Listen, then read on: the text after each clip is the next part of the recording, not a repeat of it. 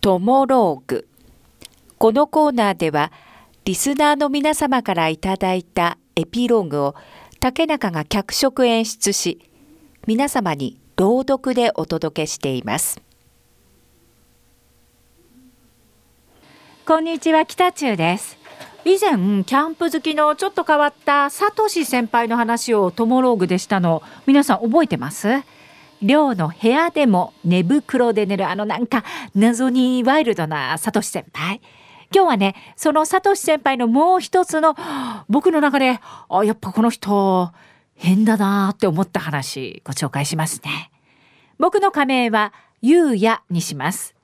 僕とサトシ先輩は会社の寮に入っててこの間も話したようにサトシ先輩キャンプ好きで僕の中でちょっと変わった先輩だったんですけど月曜日の朝。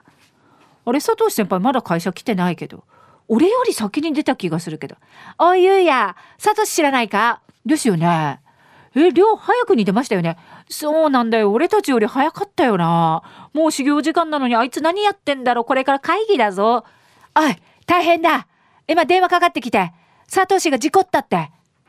その日は雨が降っていてサトシ先輩車でスリップをしてガードレールにぶつかったんだそうですゆうや、一緒に花々病院行くぞ。家族、あいつ県外だから。ああ、はい。大丈夫かな？ドキドキ。サトシ先輩。おい、サトシ？サトシサトシ先輩は病院で眠っていました。点滴をしていて、包帯は巻かれてるけど生きてる。あ、よかった。あ、ここは、サトシ先輩、病院ですよ。あ、俺ガードレールにぶつかって、今何時？ああ、午後1時です。ええー、怖くて目つぶって今目開けたと思った。あ、いや、もうそんなに時間が経ってたんだ。そしてサトシ先輩は、そのまま花々病院に入院することになったんです。車は大破して、そのまま廃車することになったみたいなんですが、嫌だよ、俺絶対サトシ先輩の車、超汚いって有名じゃん。だから俺だって嫌だよ。ゆうや、お前行けよ。ええー、俺だって嫌だよ。サトシ先輩入院してんだから誰か行かないといけないだろうそう。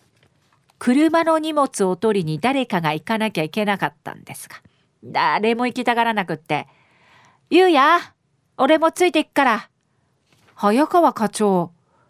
そして僕は課長と一緒に、サトシ先輩の車が運ばれた車屋さんへ。これ大丈夫ですか？爆発したりしません？ああ、大丈夫ですよ。ちゃんとチェックしてありますからね。いるものちゃんと持って帰ってくださいね。おい、ゆうや大変だ。どうしたんですか？大量の鰹節だ。え、鰹節？それも、削る前だ。え、え、え、てか、削られた鰹節も散らばっている。え、え、え、え。そしてこの車臭いな。課長大丈夫ですか？車の中からはジュースの空き缶が50本、そして寝袋、靴、ズボン、ジャンパー、あとは大量の鰹節が出てきて、帰り道、課長と二人の車の中で、あの課長、なんだちょっと、胃薬買いませんかああ、そうだな、そうだな、お前もか。うんうん、買おう、買おう。あいつはキャンプが好きなのに一人で生きていく能力はないな。まずは車の中を片付けられるようにならんとな。そしてサトシ先輩の入院生活も終わりに近づいてきた頃でした。毛田本支店長がお見舞いに花々病院に行ったんだそうです。そしたら看護師さんに呼び止められたそうで「あの比嘉聡さんのお見舞いですか?」ああはい聡の上司でして「あの聡さんを説得していただけないでしょうか？比嘉さんとっくに入浴の許可が下りているのに入院以来一度も入浴をしてなくて。ええーあいつ入院してもうすぐ2ヶ月経ちますけど、なんか同じ病室の方からもちょっと苦情出てまして。サトシ、お前何を考えてるんだ？風呂に入る風呂に。サトシ先輩は、なぜかとても頑固な人でした。何が嫌だったのかよくわかりません。本当によくわかりません。言われても入らなかったらしくって。そして、その日はやってきました。おい、佐藤先輩今日帰ってくるって。え、本当？噂だとなんか、風呂に入院してから入ってないって言ってて。ただいまゆうや、会いたかった。さとし先輩は、山ごもりから帰ってきたなんだろう、冒険家みたいな雰囲気をなぜか醸し出していて、一番風呂いいか俺、風呂に入ってなくて、入りたくて、入りたくて、もうこの日を楽しみにしてたんだよ。ど、ど、どうぞ。おいみんな、サトシ先輩が、サトシ先輩が風呂に入ったぞ。おー、おー、聞く、おー。漏れ聞こえる、サトシ先輩の声。その日誰も、寮のお風呂には入りませんでした。僕とサトシ先輩はただの同僚です。それでもこんな風に2回もトモローグに出場させたいって思ったのは、何でしょう、サトシ先輩がやっぱ僕の中で、ダントツの変な人だからなんですよね。トモローグ。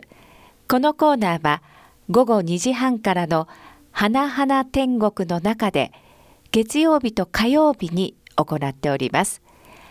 だいたい時間は午後4時10分頃からです。人気コーナーになります。ぜひ皆様もトモローグへのエピローグを送ってきてください。どんな内容でも構いません。懸命にカタカナでトモローグと書いて投稿をお待ちしております。花店アットマーク r 沖縄 .co.jp です。